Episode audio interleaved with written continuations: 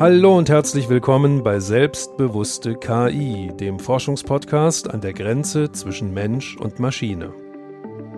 Solche Geschichten haben immer diesen Unterton, äh, guck, so könnte es passieren, willst du das? Nee, egal nicht. Also lass den Anfang. Mein Name ist Carsten Wendland. Ich bin Forscher am Karlsruher Institut für Technologie und gehe Fragen nach, wie Technik, die gerade erst noch erforscht wird, morgen vielleicht schon unseren Alltag prägen könnte. Kann künstliche Intelligenz ein Bewusstsein entwickeln? Wie könnte das überhaupt funktionieren und was würde das für uns bedeuten?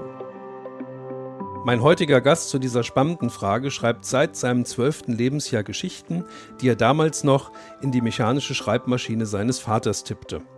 Heute gilt er als einer der bedeutendsten europäischen Science-Fiction-Autoren. Seine Werke werden in viele Sprachen übersetzt und viele davon wurden mehrfach ausgezeichnet.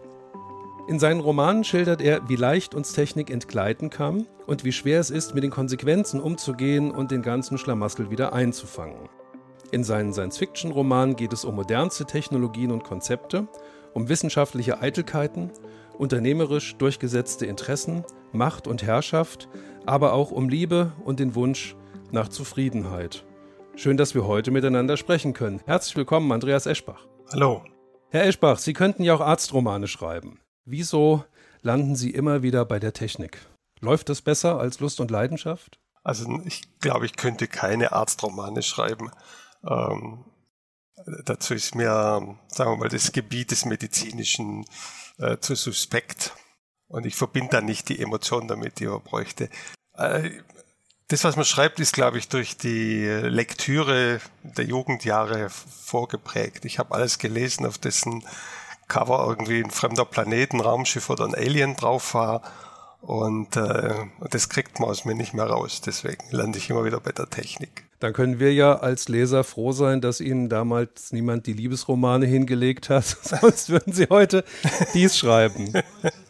Sie sind ja im Feld der Science Fiction unterwegs. Sagt man, ja. Ja, sag, was heißt sagt man? Ich kümmere mich nicht um Genres. Zum Leidwesen ähm, meiner Verlage äh, schreibe ich ja immer ein, was völlig anderes in, von Buch zu Buch und äh, die jammern dann oft, ja, wo soll man das hinstellen? Was soll man denn den Buchhändlern sagen? Und mein Vorschlag, einfach ein Regal hinzustellen, über dem Eschbach steht, ist bisher nicht auf fruchtbaren Boden gestoßen. Okay. Also Sie gucken ja schon ziemlich genau, ähm, was die Menschen umtreibt und was sie bewegt. Und verarbeiten das in ihren Romanen. Und der, der Wunsch der Menschen, Maschinen zum Leben zu erwecken, der wird ja im Science-Fiction-Genre öfters aufgegriffen und verarbeitet. Und was meinen Sie, wo dieser Wunsch herkommt? Ja, das ist eigentlich sogar noch mehr. Also die Science-Fiction beginnt mit diesem Wunsch. Also wenn man so die Geschichte der Science-Fiction-Literatur betrachtet, dann wird oft, also in der Regel des, äh, der Roman Frankenstein von Mary Shelley äh, an den Anfang gesetzt. Das war also der erste Science-Fiction-Roman im heutigen Sinne. Und da geht es ja gerade darum, dieser Dr. Frankenstein will ein künstliches Wesen erschaffen und er schafft es auch. Und äh, dieser Roman, der übrigens auch heute noch in seiner Originalfassung sehr lesbar ist, was ja nicht auf alle Romane zutrifft, die über 100 Jahre alt sind, der behandelt im Wesentlichen die Konsequenzen dieses Tuns, also wie er das macht, also mit Leichenteile zusammensetzen und Blitze auffangen und so weiter. Das ähm, ist ja vielfach kolportiert worden in irgendwelchen oder kopiert worden in irgendwelchen Science-Fiction-Filmen äh, oder Gruselfilmen. Aber in dem Roman geht es wesentlich darum, wie dieses Wesen sich nachher fühlt und dass es eben unglücklich ist und wütend auf ihn, dass er es geschaffen hat als einsames Wesen, weil es kein zweites seiner Art gibt. Und ähm, das stellt dann quasi auch gleich die Frage, die man stellen müsste, bei diesem Wunsch, künstliche Intelligenz zu schaffen, die sozusagen auch ein Wesen ist, der ein Bewusstsein hat, so wie wir. Äh, wozu will man das machen? Was haben wir davon? Das wäre genau meine nächste Frage gewesen. Ja. Ja, dieser, dieser Drang, dieses Interesse daran, jetzt nicht nur künstliche Wesen zu schaffen, sondern auch noch die, die künstliche Intelligenz zum Leben zu erwecken oder darauf hinzuarbeiten, dass das irgendwann sogar von alleine passiert. Ja? Was, was steckt dahinter? Unser Wunsch, Gott spielen zu wollen, natürlich. Ähm, aber jetzt, also man muss mir die Frage stellen, angenommen es geht. Es geht ja viel, ähm, was man erst, oder, oder ist schon viel gegangen, wo man erst gedacht hat, es geht nicht, aber äh, was, wozu? Wozu äh, brauchen wir noch einen künstlichen Menschen? Es gibt ja schon acht Milliarden gewöhnliche. Und wozu muss es, äh, muss es so ein, ja, ein maschinelles Wesen sein? Nur dass wir uns sagen können, ha, wir haben es geschaffen. Weil wir bauen ja Maschinen eigentlich, dass sie Dinge tun, die wir nicht so gut tun oder äh, machen können. Ähm, also nicht, wir verwenden den Bagger, weil der besser schaufeln kann als wir, wenn wir es von Hand machen. Wir bauen Maschinen, die stärker sind, die schneller sind, die, äh, die Arbeiten übernehmen, die uns nicht gefallen. Und äh, das ist eigentlich so der Weg, den denn die maschinelle Entwicklung geht. Immer, immer, immer genauere, immer präzisere, immer feinere Maschinen zu bauen, damit wir äh, theoretisch mehr Freizeit haben. Der Teil ist noch im Entstehen. Aber warum jetzt, wenn wir jetzt äh, Maschinen bauen würden oder sagen wir Roboter, die genauso äh, empfinden, die Bewusstsein haben wie wir, dann hätten wir es ja nicht mehr mit Maschinen zu tun, sondern mit maschinellen Wesen. Und damit hätten die, die Rechte haben müssten, die äh, äh, wo dann wieder im Prinzip Rassist, äh, Fragen des Rassismus oder der Ungleichbehandlung oder der Diskriminierung auftauchen würden, an denen wir jetzt ja noch im, im, im menschlichen Bereich rumdoktern äh, und so weiter. Also äh, die, die Frage müsste man stellen an die, die jetzt die bewusste Intelligenz erzeugen wollen. Warum? Was haben wir davon? Das machen wir auch und bekommen dann manchmal ganz erstaunliche Antworten dass beispielsweise jemand sagt, naja, das müssen wir schon machen, weil wir uns im Wettbewerb befinden mit anderen, die in anderen Kulturen, in anderen Weltmodellen, mit anderen Weltanschauungen und auch mit einer anderen politischen Agenda unterwegs sind. Und wenn die den Kampf gewinnen oder wenn die den Wettbewerb gewinnen, dann geben sie uns über die Technologie ihr gesellschaftliches Modell vor. Und wir wollen nicht, wir wollen nicht leben wie die Chinesen. Deshalb müssen wir das jetzt tun. Das ist natürlich eine sehr heikle Argumentation, das Wettrüsten im Prinzip. Das ist das Wettrüsten, ja. Nicht mit Atomwaffen, sondern mit künstlicher Intelligenz. Genau. Und bei den Atomwaffen ist ja die Argumentation, dass man sie baut, um sie zu zeigen. Wir wollen die eigentlich gar nicht verwenden, aber wir wollen sie nur zeigen. Bei der, bei der bewussten künstlichen Intelligenz. Ja, die muss man zeigen, sonst glaubt es einem keiner, klar. Und möchte sie dann natürlich auch nutzen. Ja.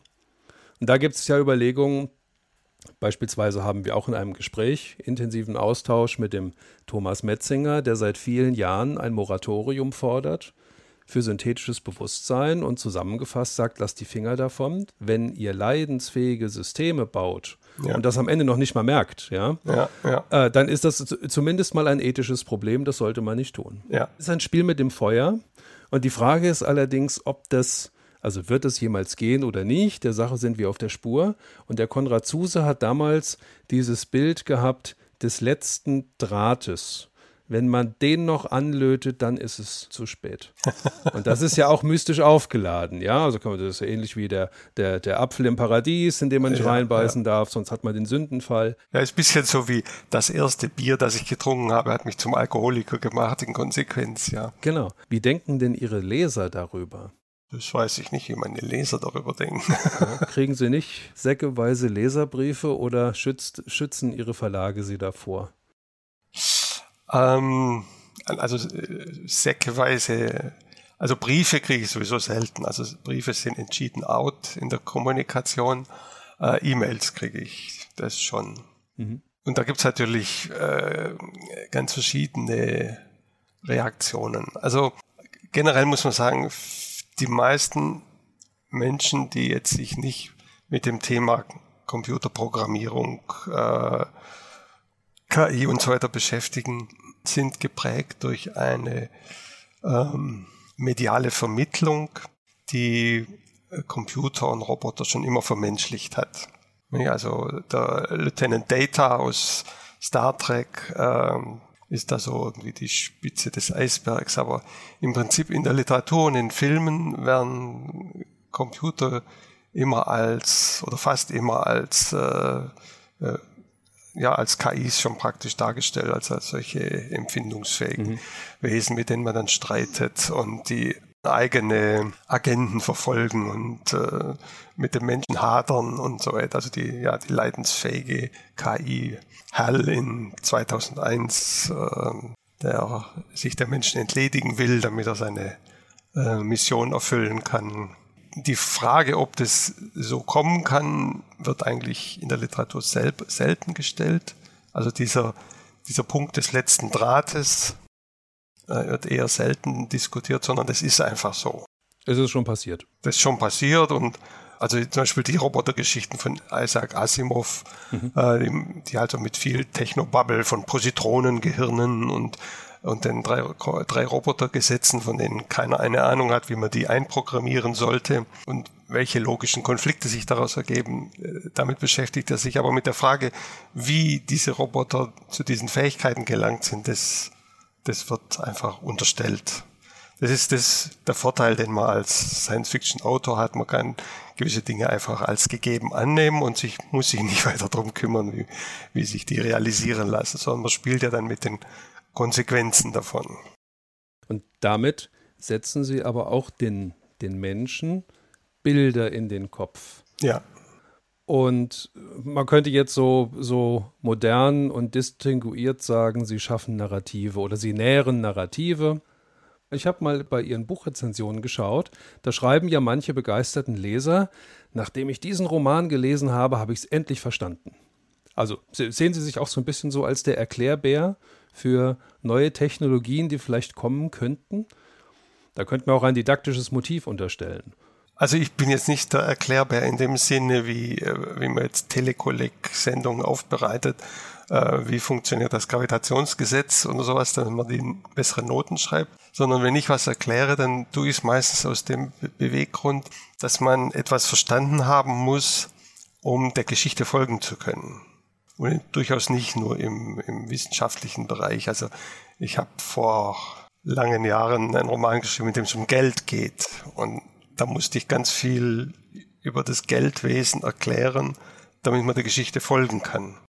Und so ähnlich mache ich das. Also ich erkläre nichts nur um des Erklärens willen, sondern ich erkläre es entweder, weil es eine Rolle spielt oder weil man halt bestimmte Sachen kapieren muss, um, um den Witz der, der Wendungen, die dann folgen, äh, verstehen zu können. Also in dem Zusammenhang beispielsweise der ähm, meine Blackout-Romane, wo es darum geht, dass Gehirne verschaltet werden. Das hat einen relativ komplizierten äh, Hintergrund, den ich auch bloß ansatzweise umreiße. Aber da geht es eben darum, wenn man Gedankenströme, neur neurale Impulse von einem Gehirn direkt ins andere leiten würde, dann würden sich diese Gehirne höchstwahrscheinlich nach der heutigen Theorie, die, die Neurologie anhängt, würden sich diese Gehirne höchstwahrscheinlich synchronisieren und quasi als eines denken. Und das könnte man nun fortsetzen auf Tausende und Hunderttausende Gehirnen, hätte eine Superintelligenz, ohne dass man verstehen müsste, wie Denken und Bewusstsein funktioniert, weil das machen die Gehirne ja schon selber. Der Effekt wäre da.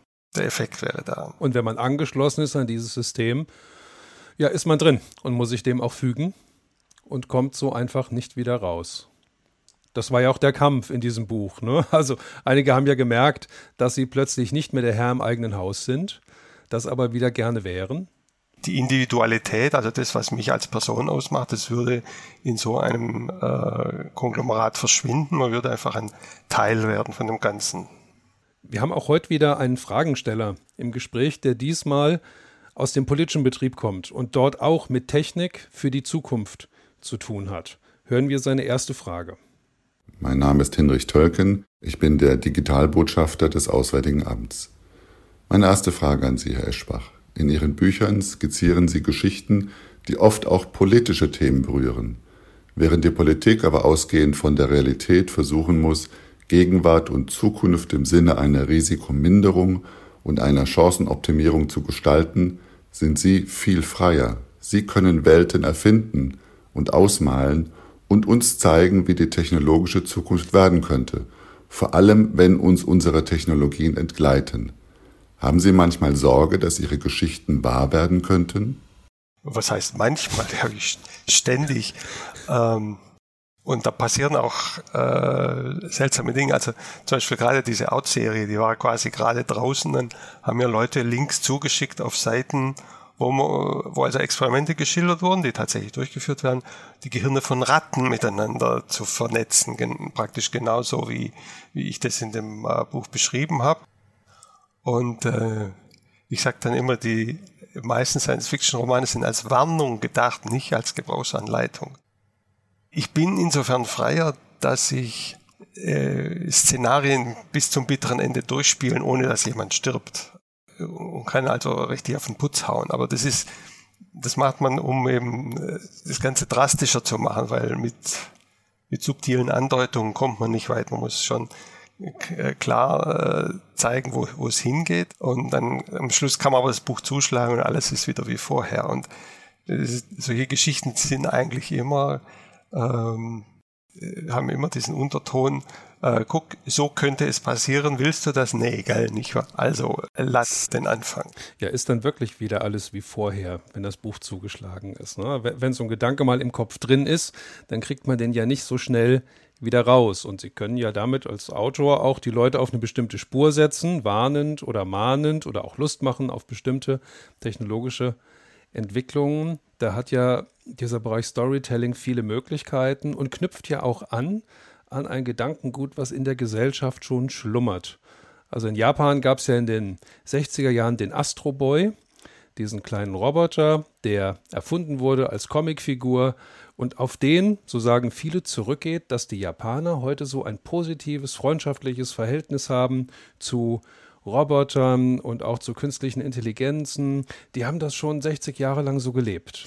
Ja, und das wurde immer wieder genährt. Auch den Captain Future äh, kennen wir aus der damaligen Zeit. Die Japaner waren ja sehr früh ähm, im Bereich der Zeichentrickfilme und der Animes sehr weit. Also auch Heidi kommt ja aus Japan. Also die filmerische Umsetzung von Heidi kommt aus Japan und das haben die damals schon gut gemacht. Habe ich übrigens gerne gesehen damals und fand die Figur des Großvaters damals sehr bedrohlich. Der war immer so unfreundlich und grummelig. Und viele Jahre später, Jahrzehnte später, jetzt als Erwachsener oder sagen wir als Volljähriger, habe ich dann mal ähm, äh, zugehört, was der eigentlich sagt. Mhm. Und bin darauf gekommen, dass die Texte tatsächlich ausgesprochen gesellschaftskritisch waren. Das war ein ziemlich kluger Mann, der wusste, was in diesem Dorf da unten läuft und hat sich ganz bewusst zurückgezogen. Also es hängt auch ein bisschen mit, ja, mit Lebensalter und persönlichem Hintergrund zusammen, wie man die Geschichten versteht. Aber letztlich knüpft das ja immer auch an Dinge an, die in der Vergangenheit waren und sie spinnen diese Fäden ja auch weiter in die Zukunft und zeigen Möglichkeiten auf. Wünschenswerte Szenarien, abzuwendende Szenarien, das machen wir in der Technikfolgenabschätzung ja auch. Jetzt mal eine Frage an Sie persönlich, bauen Sie sich damit auch Karma auf? Wenn dann hoffentlich Gutes. Also Technikfolgenabschätzung, so könnte man das, was ich mache, eigentlich auch beschreiben. Ja, das ist ein gutes Wort dafür. Also man will natürlich als Autor etwas im im Geist des Lesers hinterlassen. Und umgekehrt will man als Leser auch, dass wenn man ein Buch zuschlägt, etwas zurückbleibt. Irgendein Bild, irgendeine äh, Emotion, irgendein Gedanke, den man damit verbindet. Also das, ähm, daran kann man eigentlich gute Bücher erkennen. Also wenn man sein Buchregal ausmisten will, äh, kann man durchgehen und kann sich die einzelnen Buchrücken anschauen und sagen, weiß ich noch, etwas über dieses Buch. Was ist darin passiert? Was für ein Gefühl verbinde ich damit? Und wenn man sich bei einem Buch nicht sicher ist, habe ich das überhaupt gelesen oder steht es nur so da? Ich weiß nicht mehr, was drin passiert ist. Ich weiß nicht mehr, ähm, was äh, das Thema war, das, was, auf was es hinauslief. Dann war es wahrscheinlich kein gutes Buch. Also wenn man es tatsächlich gelesen hat, dann kann es auch weg. Ähm, also das will man einfach schon mal aus weil das alle Künstler wollen. Die wollen äh, einen Eindruck hinterlassen, bei denen die Werke äh, betrachten oder lesen oder zuhören. Und umgekehrt will man das ja auch. Also man will nichts lesen, was nur so Big Mac ähnlich durchläuft und nachher ist es drei Stunden später und man weiß nicht mehr, was, wie man die, die Zeit verbracht hat. Das kann es ja nicht sein. Man hat natürlich schon eine gewisse Verantwortung, was für Gedanken man da jetzt reinpflanzt. Aber man ist da auch äh, Kind seiner Zeit. Also alles, wenn Sie sagen, ja, ich knüpfe an an das, was im allgemeinen Denken sowieso da ist, das ist ja auch in meinem Denken da. Sonst könnte ich erstens nicht dran anknüpfen. Zweitens wird es mich überhaupt nicht beschäftigen. Und ich denke in einer gewissen Weise drüber nach und diese, diese Gedanken, die teile ich dann eben. Herr Eschbach, Sie sprachen vorhin von der Bedeutung des Individuums. Das ist ja in unserem Kulturkreis hier etwas sehr Wichtiges. In China ist das nicht so stark vertreten, da guckt man eher auf die Gesellschaft, fühlt sich als Teil eines großen Ganzen und bei uns gehen ja manchmal den Menschen auch mit dem Ego etwas die Pferde durch. Ja, aber wir stehen schon in dieser Tradition, dass das Ich sich auch als Ich erkennen und empfinden möchte. Darüber hat sich auch Herr Tölken Gedanken gemacht und hat dazu eine zweite Frage an Sie. In Ihrem beeindruckenden Buch NSA Nationales Sicherheitsamt zeigen Sie, wie künstliche Intelligenz zur Umsetzung staatlicher Macht und zur Kontrolle der Menschheit eingesetzt wird und sich auch nicht von Experten austricksen lässt. Sie gewinnt sozusagen. In ihrer Out-Trilogie schließen Menschen ihre Gehirne mit menschengemachten Mikrochip-Implantaten zusammen und es entsteht ein kohärentes Bewusstsein, das insgesamt ziemlich böse ist und versucht immer mehr Menschen zu integrieren. Wie wichtig ist Ihnen, Herr Eschbach, die Freiheit des Individuums? Und glauben Sie, dass Technologie diese Freiheit bedrohen könnte? Ja, das ist eine Frage, die man mit einem zweifachen Ja beantworten könnte. Also die Freiheit des Individuums ist mir sehr wichtig, ist einer meiner höchsten Werte. Und klar ist die durch Technologie bedroht. Also sie wird auch durch Technologie ähm, ermöglicht. Das gibt es auch. Also äh, viele Maschinen äh, eröffnen uns Freiräume, die wir sonst nicht hätten. Ähm, also die Technologie an sich ist, äh, ist da neutral, sondern vielmehr dadurch, dass Technologie ein, immer auch einen Machtfaktor darstellt in den Händen derer, die sie kontrollieren, äh, kann es eben sein, dass Einzelne eine große Macht über sehr viele andere bekommen aufgrund der Technologie, die sie kontrollieren. Das haben wir heute mit den großen digitalen Plattformen. Äh, da sammelt sich schon eine gewisse Macht an durch die Daten, die die äh, über alle Menschen haben, durch die, den Einfluss, äh, die gestalterischen Einfluss, den sie auf ganz vieles nehmen. Und da sind ähm, Missbrauchsmöglichkeiten da, die schon ganz enorm sind und die auch erzählerisch noch nicht ausgeschöpft sind. Ja, Sie haben eben gesagt, die Technik sei neutral. Das ist, diese Position ist ja nicht ganz unumstritten. Also häufig ist das so die, die Sicht der Ingenieure, die sagen, ich baue meine Technik. Und wie die Technik eingesetzt wird, hängt dann von demjenigen ab, der sie einsetzt. Also den Hammer kann man nehmen, um einen Nagel in die Wand zu schlagen. Man kann damit aber auch auf seinen Nachbarn losgehen. Ja, das hat mit dem Hammer nichts zu tun. Ja, um einen der friedliche Einsatz einer Atombombe ist schon schwerer vorzustellen als der einer Schere. genau. So, und wenn, wenn man sich aber die Entstehungsgeschichte bestimmter, etwas komplexerer Technologien anschaut, ähm, stellt man fest, die fallen ja nicht einfach vom Himmel, sondern da gab es vorher ja schon Gedanken und auch Intentionen. Also warum möchte man denn so etwas wie eine Atombombe entwickeln? Oder warum möchte man bestimmte technischen Services, KI-Systeme, technisch unterstützte Dienstleistungen entwickeln. Da ist ja immer irgendeine Intention dahinter. Ja, und meistens hat auch gerade Krieg geherrscht, äh, der Vater aller Dinge, wie man so manchmal so sagt. Also gerade bei der Atombombe, da haben wir genau diesen Fall wieder. Warum haben die Amerikaner die Atombombe gebaut? Weil sie Angst hatten, die Deutschen bauen sie vor ihnen und, äh, und hätten dann äh, den Krieg in, gewonnen und äh, sozusagen ihre Ideologie auf die Welt ausgebreitet. Letztlich hängt es schon von uns Menschen ab, was wir aus dieser Technologie dann machen. Nehmen wir mal den Spaten. Sie haben vorhin den Bagger gehabt als Beispiel. Machen wir es nochmal einfacher. Der Spaten hilft, hilft mir ja, ein Loch zu graben. Da bin ich schneller, als wenn ich das mit den Händen machen würde. Ja und komme tiefer und bin effektiver, effizienter und so weiter. Jetzt äh, haben viele Leute Spaten und nutzen das als Instrument, als Werkzeug. Und jetzt kann man aber nicht sagen, und das hilft uns natürlich auch dabei, Arbeitskraft zu sparen. Jetzt können wir aber nicht sagen, die Sparten aller Welt haben sich vereinigt um uns die Arbeit wegzunehmen. Ja, sonst ist ja anders. Letztlich treffen wir ja die Entscheidung, dass wir den Spaten nehmen wollen, um damit das Loch zu graben. Ja, wobei jetzt der Spaten noch ein Werkzeug ist und während der Bagger schon eine Maschine ist, die also ähm, externe Energie verwendet, was das Ganze dann nochmal potenziert. Wenn jetzt aber der Bagger plötzlich ein intelligenter Bagger wäre, mhm. dem wir unsere Ziele vorgeben könnten und ihm sagen könnten, ich anthropomorphisiere das jetzt mal ein bisschen, du Bagger, grab dort hinten dieses Loch und mich interessiert das Ergebnis. Wie du das machst, organisier dich selbst. Ja? Das haben wir ja teilweise schon in der Landwirtschaft, auch sehr erfolgreich mit intelligenten landwirtschaftlichen Maschinen. Smart Farming nennt sich das. Sie können ja satellitengesteuert bis auf drei Zentimeter genau das Feld bestellen. Das ist ja schon mal nicht schlecht. Was wäre aber jetzt, Frage an Sie als Autor, wenn sich diese intelligenten Maschinen irgendwann von den von uns vorgegebenen Zielen entkoppeln würden? Sie würden sozusagen ihr eigenes Ding machen. Das wäre dann eine nächste Stufe der künstlichen Intelligenz. Und da könnte man auch schon sagen, da, da, ist dann schon etwas mehr. Ja, das könnte man ja vielleicht Bewusstsein nennen, wenn die machen, was sie wollen.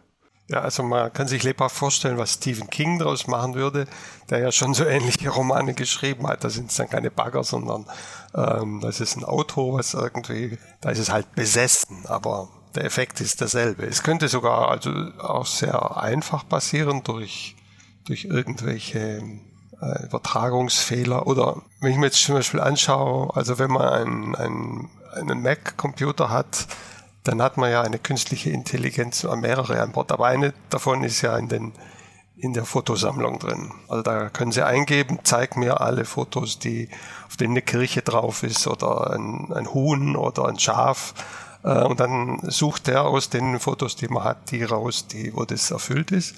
Oder äh, zeigt mir, äh, er erkennt Gesichter, zeigt mir alle Fotos, auf denen ich drauf bin. Da ist er ziemlich treffsicher oder immer mit der Zeit immer treffsicher, aber es kommt halt vor, dass er einen, einen Briefkasten für mich hält oder einen, äh, einen komisch geschnittenen Baum oder einen Kanaldeckel oder sowas und sagt, bin ich das? Und das heißt also, diese künstliche Intelligenz, die da drin wirkt, die ist schon ziemlich gut, aber sie halt ist halt nicht perfekt. Also so ein Ding in einem Bagger drin, der jetzt sich irgendwie verheddert und zu dem Schluss kommt, ich mache jetzt eher eben kein Loch ähm, 10 auf 8 Meter für das Haus, sondern ich mache ein Loch 10 auf 8000 Meter und dann buddelt sie los und haut alles äh, weg, was im Weg ist mhm. und dann ja viel Glück dabei, das mal aufzuhalten. ja. Kann man sich gut vorstellen, ja. Ja, in der Tat. Ähm, jetzt ist das bei dem Bewusstsein ja so, dass wir über das Bewusstsein, egal in welche wissenschaftliche Disziplin man reingreift, ja noch so unglaublich wenig wissen. Das beklagen ja alle.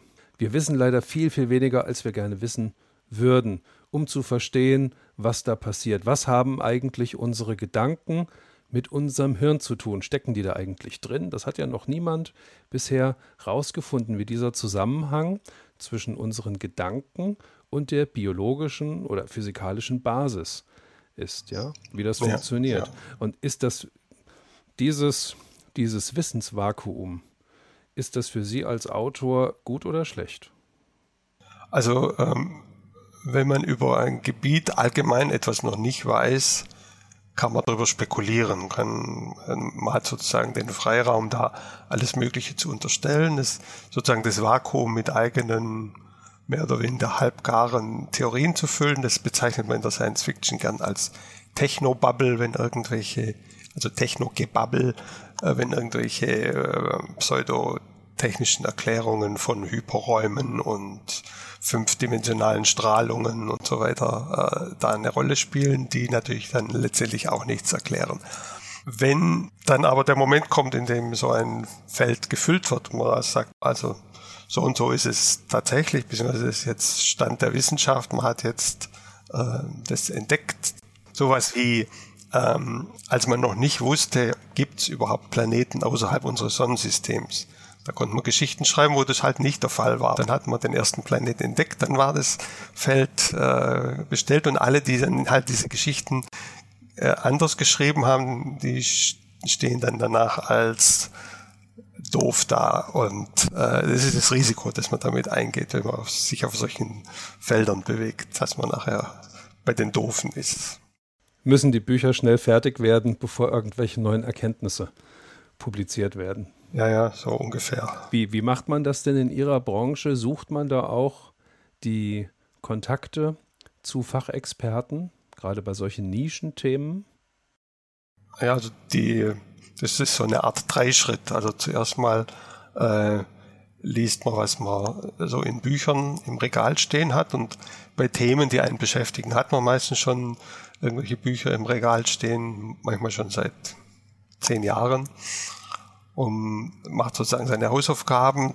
Im zweiten Schritt äh, sucht man sich im Internet äh, zusammen, was dort, das ist dann meistens aktueller oder es ist abgedrehter, weil also die abgedrehten Sachen finden sich dann äh, auf irgendwelchen verrückten Internetseiten, wilde Theorien oder so kann man alles verwerten. Und also wenn man die Hausaufgaben gemacht hat, dann äh, macht man das manchmal, dass man Leute kontaktiert und sagt, kann ich die mal was fragen zu dem und dem Thema.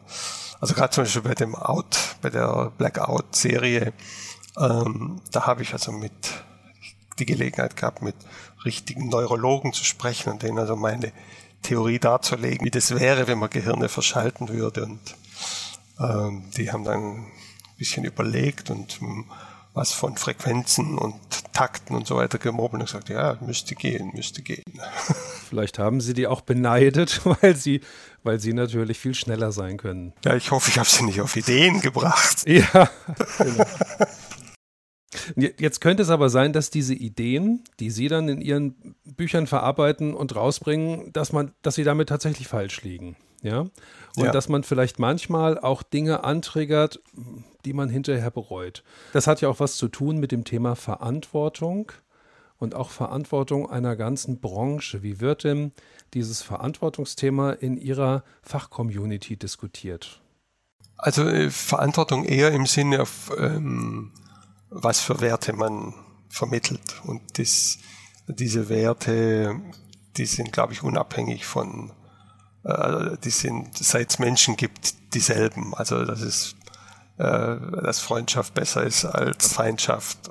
Während äh, jetzt sich in technischen Details oder in wissenschaftlichen Details zu irren, das nimmt man, glaube ich, keinem Autor so wirklich übel. Denken Sie an Jules Verne, der seine Mondfahrer mit einer Rakete zum Mond geschickt hat. Da schmunzelt man heute drüber, aber letztendlich war das dann trotzdem der Anlass äh, für, für, für Hermann Obert, die Tsiolkovsky-Gleichungen auf eigene Faust nochmal neu zu finden und äh, hat dann doch einen Impuls gegeben in, in Richtung Raumfahrt. Äh, also es ist ja sowieso ähm, eins der ähm, Kennzeichen des kreativen Prozesses, dass man oft über Irrtümer und äh, Holzwege dann zu neuen Lösungen gerät. Also man verirrt sich erstmal im Unterholz und äh, kommt dann irgendwann raus an einer Stelle, von der man gar nicht gewusst hat, dass es sie gibt. Und äh, das äh, hat also auch seinen Wert. Während hingegen ein Autor, der jetzt irgendwie zu, äh, was weiß ich, zu äh, Feindseligkeiten oder Rassenhass oder sowas aufruft, der, der wird nicht lange attraktiv bleiben. Und da wird es auch keine Entwicklung geben, wo der dann der hm. Held ist. Hm. Gibt es denn äh, bei Ihnen so, ähm, so sowas wie Berufsverbände also gibt es sowas wie den Berufsverband der Autoren mit Fachgruppen oder sind Sie eher als ähm, ähm, Individualisten und Solisten unterwegs? Also es gibt ähm, Schriftstellergewerkschaften, mhm. Äh, aber da bin ich nicht Mitglied. Also die einzige, ich bin eher Einzelgänger, der einzige, wo ich Mitglied bin, ist der Pen Club. Der Pen Club? Ja. Was macht der Pen Club? Naja, das ist eine altehrwürdige ähm, Einrichtung. Ah, okay. Die, äh, für deutschsprachige Autoren gibt es zwei Pen-Clubs. Der, der, der normale und der Exil-Pen heißt der. Ah, okay. Der, der, der deutschsprachige im Ausland, das ist, der, ist der, der von Thomas Mann und so weiter, den Exilanten damals gegründet wurde. Mhm. Da ich jetzt auch im Ausland lebe, bin ich da Mitglied. Ja, okay. Okay, das, das klingt so ein bisschen so wie die, die Mitgliedschaft in irgendeinem Golfclub in Australien, wo man dann Oversea-Member ist. Das hat mir mal ein Freund erzählt. Ja, der spielt dort nie Golf, ist aber Oversea-Member und allein, dass man das erzählen kann, hat den Wert. naja, okay. Ja, Herr Eschbach, ich würde gerne mit Ihnen nochmal über den kleinen Unterschied sprechen zwischen den Menschen und den Maschinen und was daraus werden kann. Also schätzen Sie das so ein, dass wir irgendwann uns zu Hybridwesen weiterentwickeln, also zu Menschen, an denen noch etwas hinzugegeben wird, etwas eingepflanzt wird?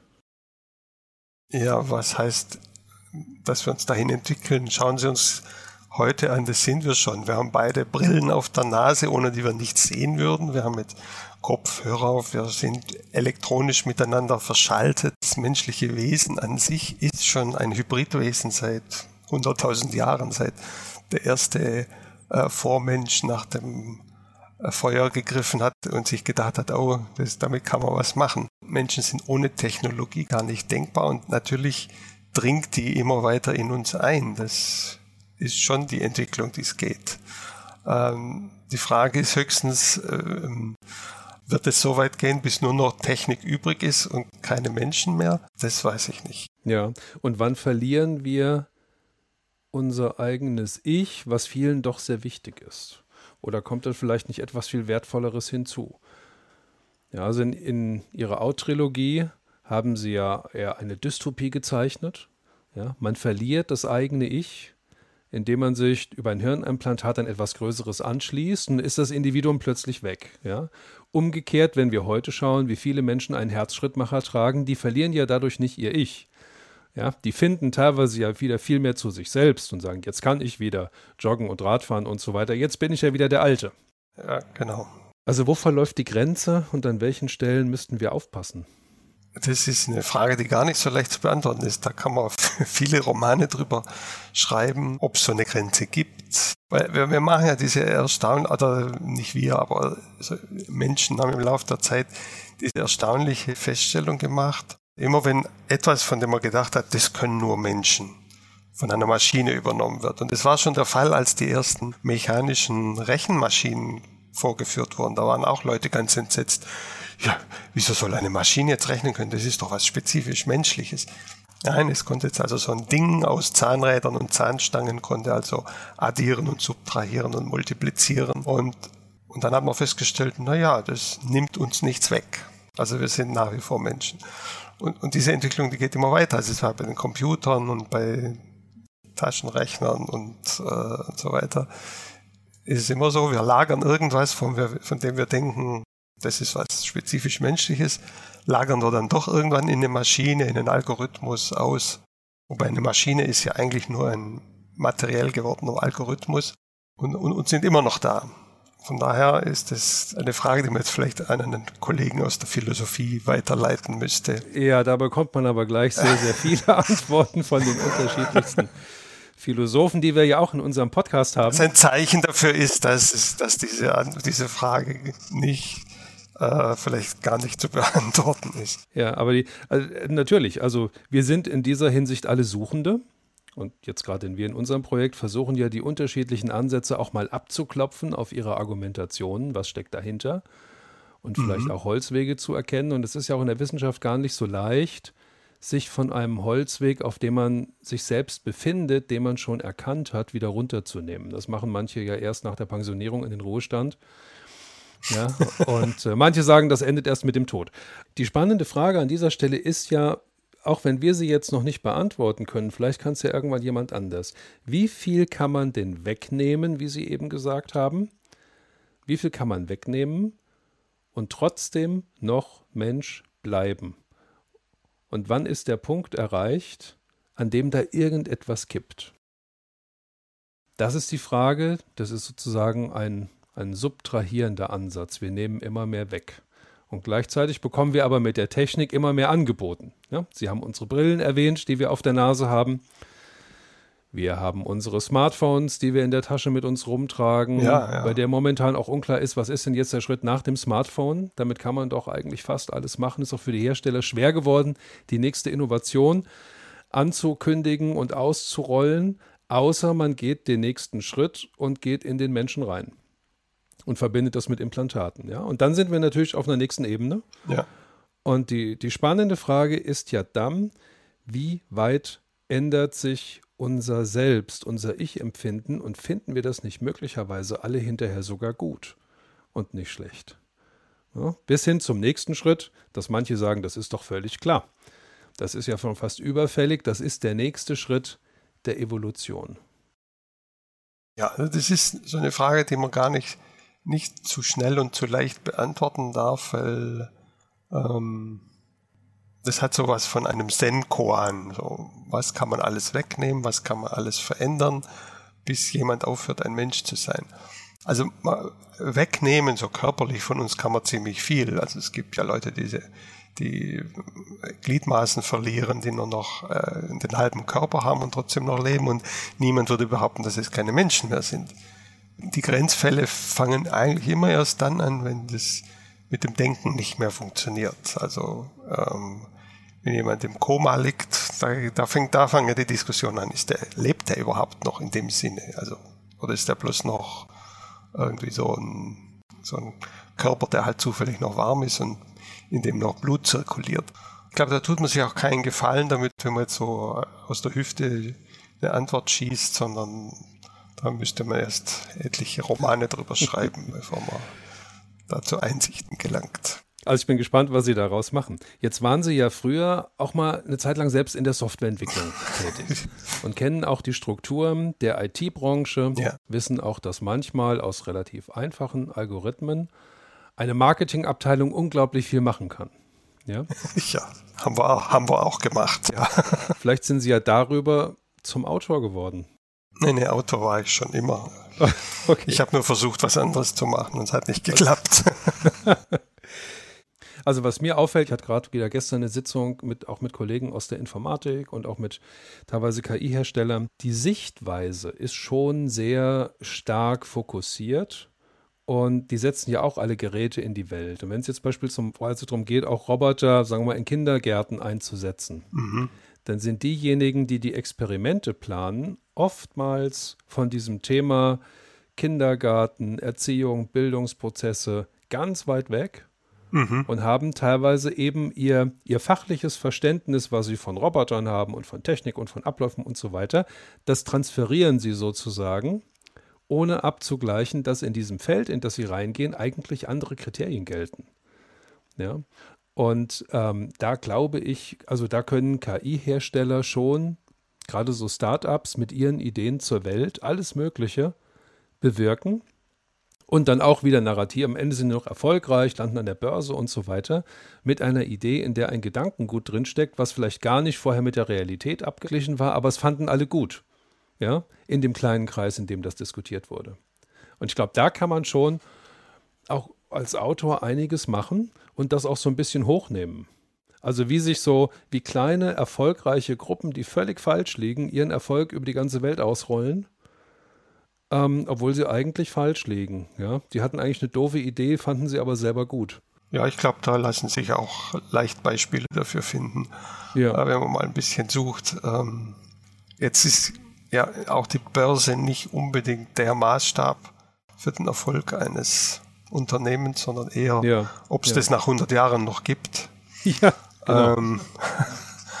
ja, genau. Das ist ja der, also ich bin ja auch in der Hochschule in Aalen aktiv und auch Frau Zoller, die uns hier unterstützt, sitzt ja in Aalen an der Hochschule. Und da haben wir um uns herum sehr viele mittelständische Unternehmen, die teilweise in der dritten oder vierten Generation noch da sind, ja, weil sie eben ja. längerfristig denken. Die denken nicht an die Quartalszahlen, sondern an die Enkelkinder, denen sie einen Betrieb übergeben wollen.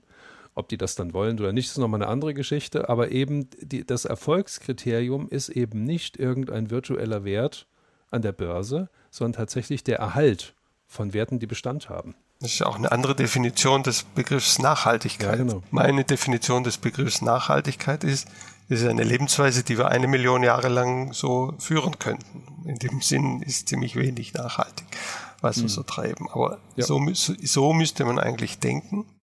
Und äh, so denkt die Börse definitiv nicht.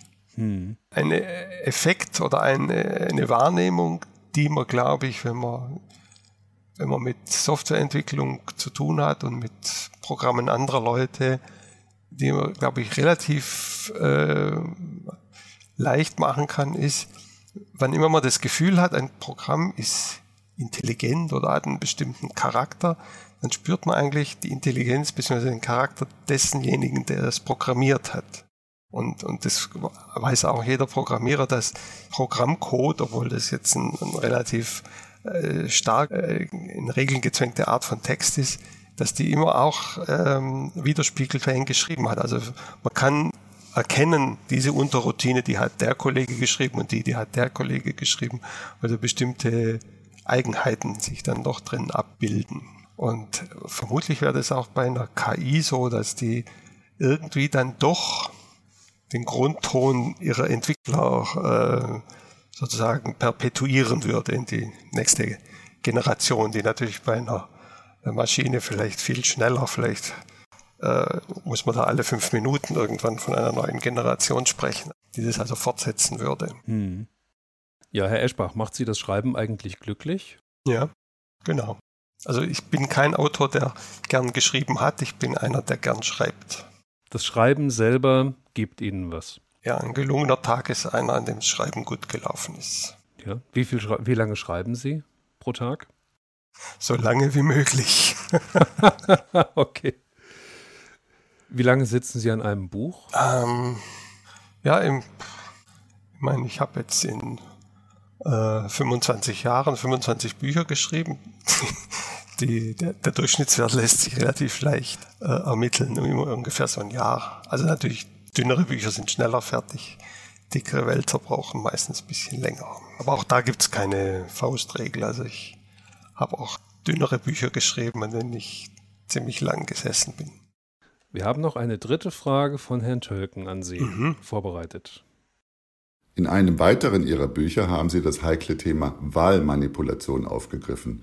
Dieses Thema hat ja bereits sehr konkrete Gestalt angenommen. In Ihrem Buch wird in einem modernen digitalen Wahlautomaten ein geheimes Programm installiert, das es ermöglicht, dass ein gewisser bürgerlicher Herr König aufgrund eines algorithmischen Tricks schließlich zum Bundeskanzler gewählt wird. Herr Eschbach, was würden Sie tun, wenn Sie, Andreas I., König von Deutschland wären? Steht doch alles in dem Buch. Ja, also das wäre etwas, was mir ganz entschieden hoffentlich erspart bleibt. Etwas, was ich gemerkt habe in der Zeit, als ich zusammen mit einem Partner eben diese Firma hatte, dass es mir keinen Spaß macht, der Chef zu sein von Leuten, die dann das tun, was ich eigentlich lieber machen würde. Also ich sitze dann da und verteile die Arbeit und die dürfen programmieren. Das ähm, hat mir nicht so gefallen. Und es wird auch äh, nicht aufgewogen dadurch, dass man dann oh, der Chef ist und so weiter und so fort. Und jetzt als Autor, äh, Schriftsteller, der also sich den größten Teil des Tages dem widmen kann, was er am liebsten tut, das ist also, äh, das würde ich nicht eintauschen gegen die Königskrone. okay. Gibt es denn etwas, was Sie der Politik gerne mal mit auf den Weg geben würden?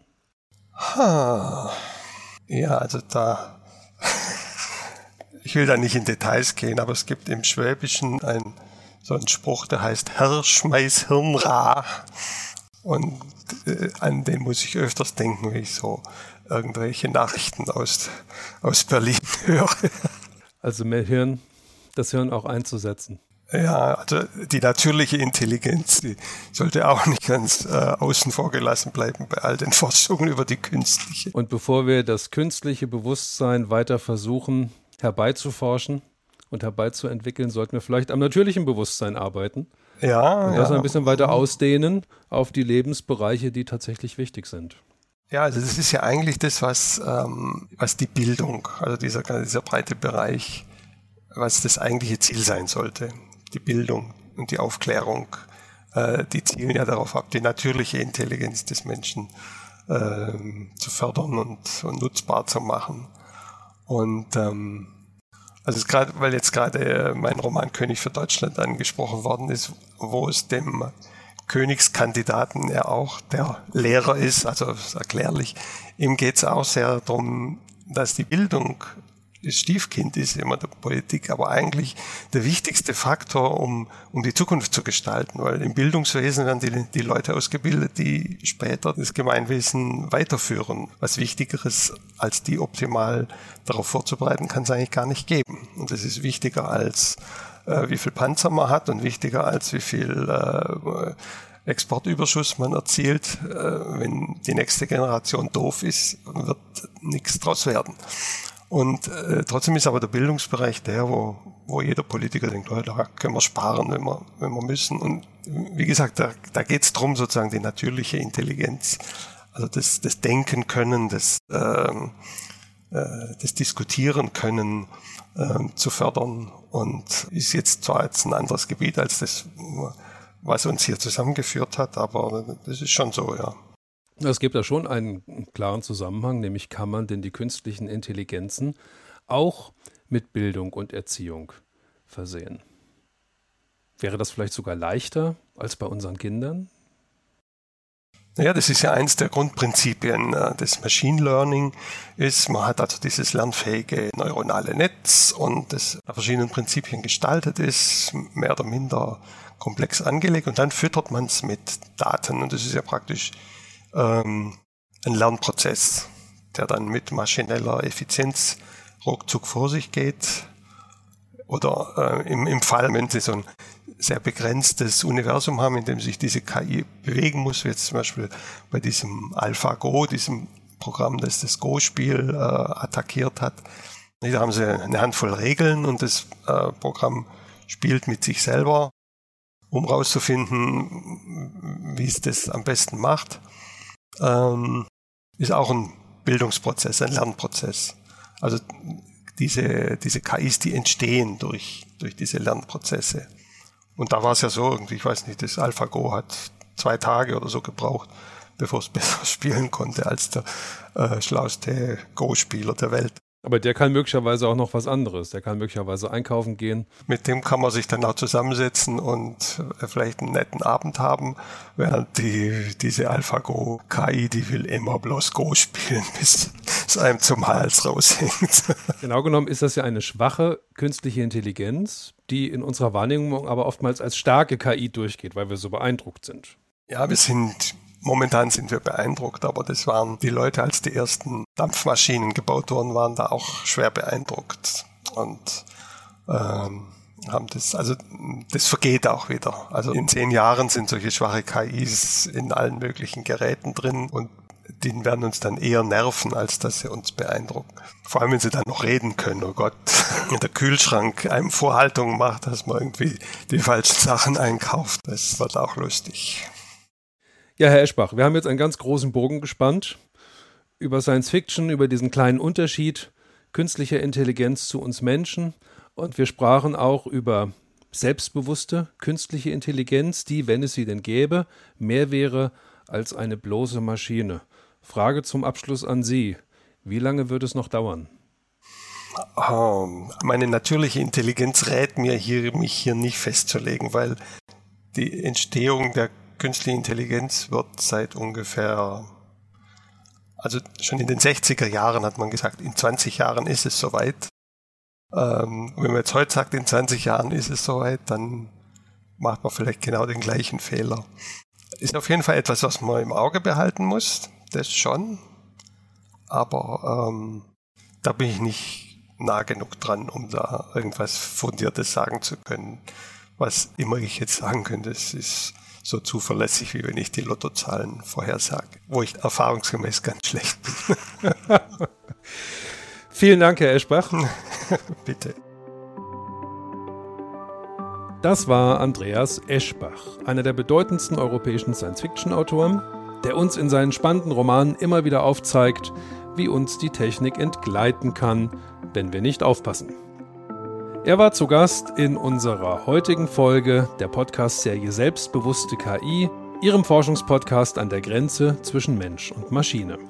Sind Ihnen beim Zuhören weitere Fragen eingefallen oder geniale Ideen gekommen?